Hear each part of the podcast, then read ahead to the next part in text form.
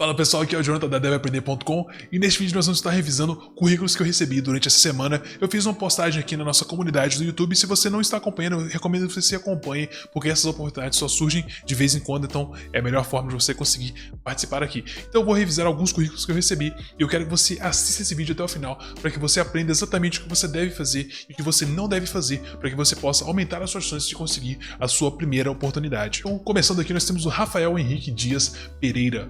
Então, eu comecei, eu bati o olho aqui e eu já vi uma questão que eu gostaria de mudar neste currículo, que é o seguinte. Você pode ver que aqui bem no início nós temos essa frase. Essa frase aqui, gente, eu de forma geral não colocaria, mas se eu for colocar, eu personalizaria ela para a empresa na qual você vai aplicar.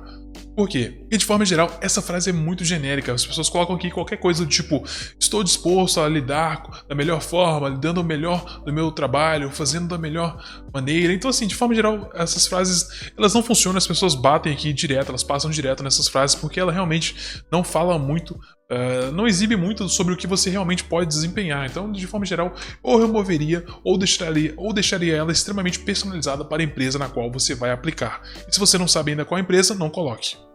Depois eu vi que você colocou aqui a sua experiência profissional, que eu acho muito bom. Essa experiência profissional ajuda muito, porque aqui você mostra que apesar de não ser diretamente relacionado à área de desenvolvimento de software, você está inserido já dentro da área de tecnologia. E isso, querendo ou não, acaba contando uns pontinhos aí a mais para você, para que as pessoas possam ter uma confiança ainda maior que você pode estar, que você está pronto para poder aprender mais, beleza? E pronto para conseguir adquirir experiência no trabalho, se for este o caso. Então, muito bom em colocar isso aqui. Depois eu vi que você colocou a sua escolaridade. Perfeito aqui o padrão, né? Colocar a escolaridade. Isso é muito bom. Aqui é a questão que eu mudaria é, as suas habilidades e competências. Primeira questão aqui, eu vou mostrar para vocês aqui. Talvez vocês não tenham percebido, mas nós temos duas páginas aqui neste currículo.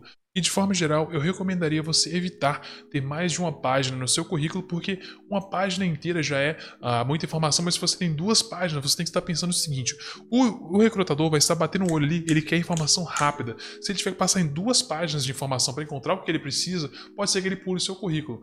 Então, pense que as pessoas querem ter uma informação o mais rápido possível. Então, se você pode ajudar ela reduzindo essa informação ou compactando, você pode perceber que nesse currículo em específico tem muito espaço em branco aqui, muito espaço em branco. Aqui, aqui nós temos espaço em branco. Assim, são, é muita informação que você poderia condensar para conseguir deixar isso aqui tudo em uma página para ficar muito mais fácil para um recrutador ler, certo? E depois disso eu faria algo além, além disso eu faria o seguinte: você vê que você tem muitas habilidades que são, cara, habilidades altamente lucrativas aqui, HTML, Python, JavaScript, CSS. Depois você tem aqui a instalação, inglês intermediário, não, instalação não, né? Inglês intermediário, Selenium, uh, React.js e React Native. Todas essas habilidades aqui são habilidades cruciais, são habilidades muito bem vistas dentro do mercado de desenvolvimento de software. Só que você colocou duas coisas que eu mudaria aqui: informações não relacionadas, tá? Informações não relacionadas, não relacionadas à área de desenvolvimento de software, a não ser que você esteja, aplicando para uma vaga de TI, eu não colocaria essas informações porque você não vai usar isso no, no, trabalho e você vai acabar confundindo o recrutador. Será que ele quer uma vaga de TI ou será que ele quer uma vaga de desenvolvimento de software? Então, se é a vaga é para desenvolvimento de software, eu removeria essas informações aqui para ficar bem claro. Mas além disso, eu faria algo melhor ainda. Eu colocaria isso aqui em categorias, tá? Em categorias, onde cada categoria representa uma área do seu conhecimento. Por exemplo, você poderia colocar uma área de back-end, front-end, banco de dados e depois uh, outros, como por exemplo o inglês, que é muito bem visto na área de desenvolvimento de software. E por último aqui você tem os links. Esses links, cara, eu não deixaria nunca aqui no final. Poxa, informação importante dessa como o seu GitHub, por que está no final? Não, não. Isso aqui tem que ir lá para cima. Lá em cima, aqui ó. Aqui está sua experiência profissional. Logo após, ou até mesmo antes, eu já colocaria aqui em cima o seu, uh, os seus links, tá? O GitHub. Isso é muito importante. Melhor ainda se você tivesse como linkar os projetos que estão dentro do seu GitHub, melhor ainda, mas dessa forma que já resolve. Beleza? Então é isso, Rafael. Espero que tenha te ajudado. Vamos agora para o nosso próximo currículo. Então nós temos aqui agora o Gabriel Lisboa. O Gabriel Lisboa é aluno nosso do curso Mestres da Automação, um treinamento onde eu estou pegando as pessoas que nunca programaram antes, do zero, levando elas para o avançado em automação usando Python. E ali eu estou ensinando tudo que ela precisa saber para não só desenvolver automação, mas também como ela pode vender e lucrar e também fazer dinheiro com isso de alguma forma. Se você gostaria de aprender um pouco mais e se inscrever na próxima turma, porque atualmente nós estamos com as matrículas fechadas, eu recomendo que você se inscreva na lista de espera que vai estar no link aqui, primeiro link da descrição, beleza?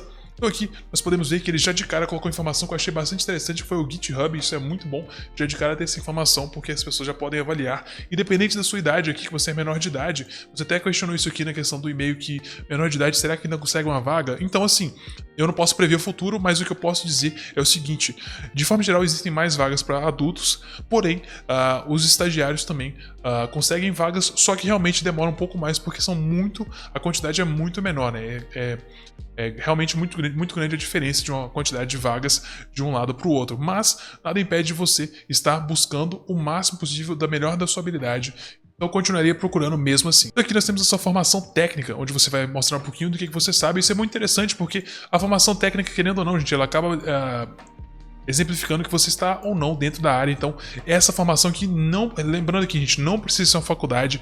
Faculdade não é um requisito para conseguir vaga na área de desenvolvimento de software. Não é um requisito, então não se preocupe se você não tem. Aqui tem informações de treinamentos que ele já fez. Eu achei bastante importante porque isso aqui você vê que ele ressalta algumas informações uh, bem organizadas aqui sobre questões que ele está atualmente aprendendo. Inclusive, como eu já disse, ele também é aluno nosso aqui da Mestre Automação, então muito bom já estar demonstrando seu conhecimento aqui, porque isso vai estar sempre uh, alavancando o que você está aprendendo. Só a questão que eu adicionaria aqui é colocar que você está fazendo um treinamento, um curso de automação em Python, para que fique mais claro para as pessoas que estão vendo essa informação.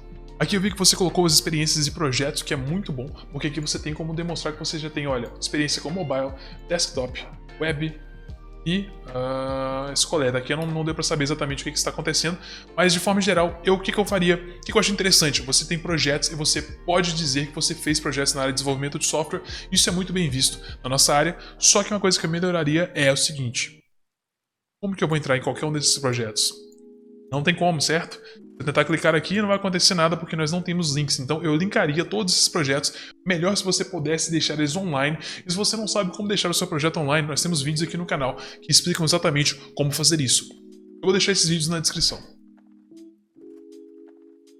Aqui a mesma questão, habilidades você colocou já categorizado, já está muito melhor. É, aqui categorizado em web, mobile, desktop, já é um começo muito bom.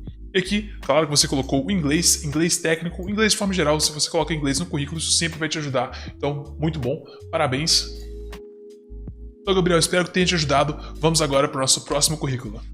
Então, Edson, agora é sua vez, vamos aqui ver o que nós vamos fazer aqui agora. O Edson então, de forma geral, eu passei o olho aqui no seu currículo antes de abrir aqui, gente. Eu gostei bastante desse currículo, achei ele um exemplo de currículo que vocês devem tentar seguir aqui também. Por que, que eu achei interessante? Primeiro, porque ele já deixa uma informação bem simples, bem clean, né? Se você dá um zoom aqui, você vê por alto, mesmo eu não estando com um zoom aqui, você já tem uma noção mais ou menos do que, que está acontecendo no seu currículo.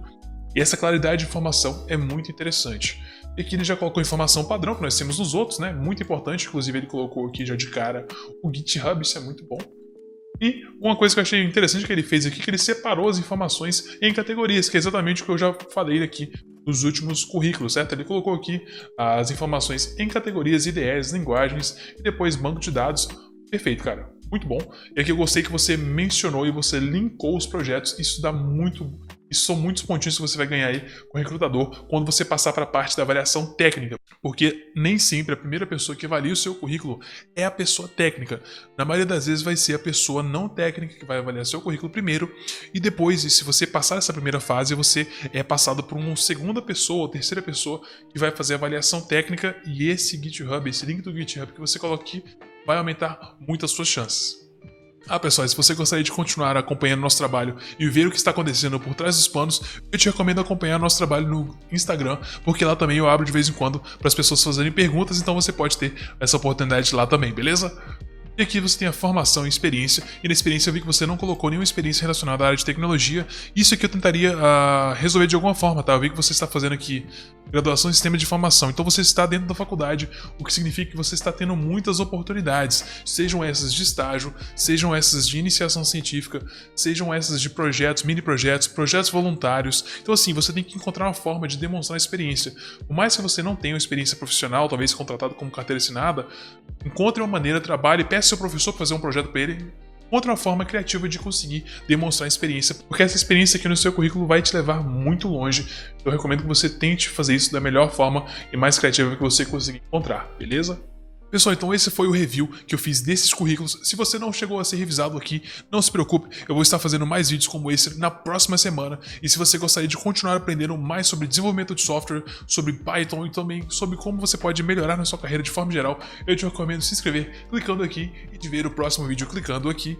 E não esqueça, pessoal, se vale a pena, você deve aprender.